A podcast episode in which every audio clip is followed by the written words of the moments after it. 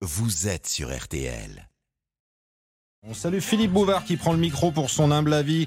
Regard sur notre monde avec une totale liberté de parole. hein. Philippe est là Oui, connecté, bonjour. Salut mon cher Stéphane, bonjour vous tous. À la fin du 19e siècle, Georges Feydeau faisait dire à l'un de ses personnages Ce n'est pas pour me vanter, mais il fait bigrement chaud aujourd'hui. Eh bien, à mon avis, nous sommes comme lui, très incommodés par les grosses chaleurs, mais assez fiers que le thermomètre monte à 40 degrés dans des régions réputées tempérées.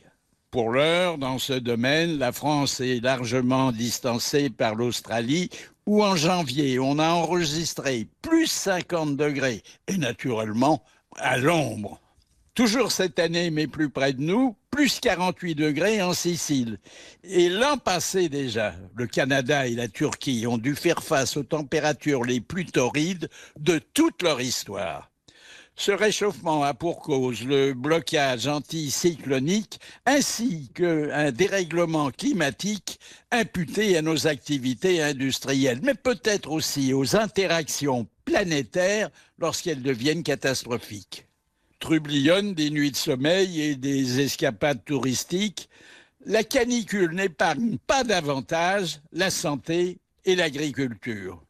Réaction du corps humain dont on sait qu'en bon état il se situe légèrement au-dessus de 36 degrés, bah, des nausées, des vomissements, des arythmies cardiaques. Et l'agriculture ne supporte pas mieux la sécheresse, surtout lorsque par manque d'arrosage elle provoque des autodafés géants de céréales. Comme on redoute des aggravations, bah, le moment est sans doute venu d'envisager des solutions de repli. Par exemple, euh, sur la Lune, où la fraîcheur nocturne descend jusqu'à moins 170 degrés. Mais à condition, bien sûr, que les navettes où vont s'entasser des terriens en sueur soient régulières, pas trop chères, et qu'on y embarque suffisamment de paniers repas pour oublier qu'à l'arrivée, on ne trouvera pas au bord de la mer de la tranquillité pas plus de McDo que désormais sur la plage Pouchkine à Moscou. Nous saurons demain soir si, oui ou non, un record de chaleur entraîne obligatoirement un record d'abstention.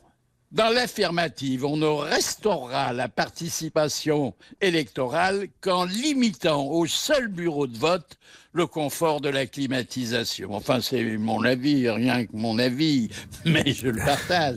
À demain matin. Avec plaisir, à demain. Mon âme, la vie, c'est samedi, c'est dimanche dans RTL Matin, week-end, et c'est signé Philippe Bouvard.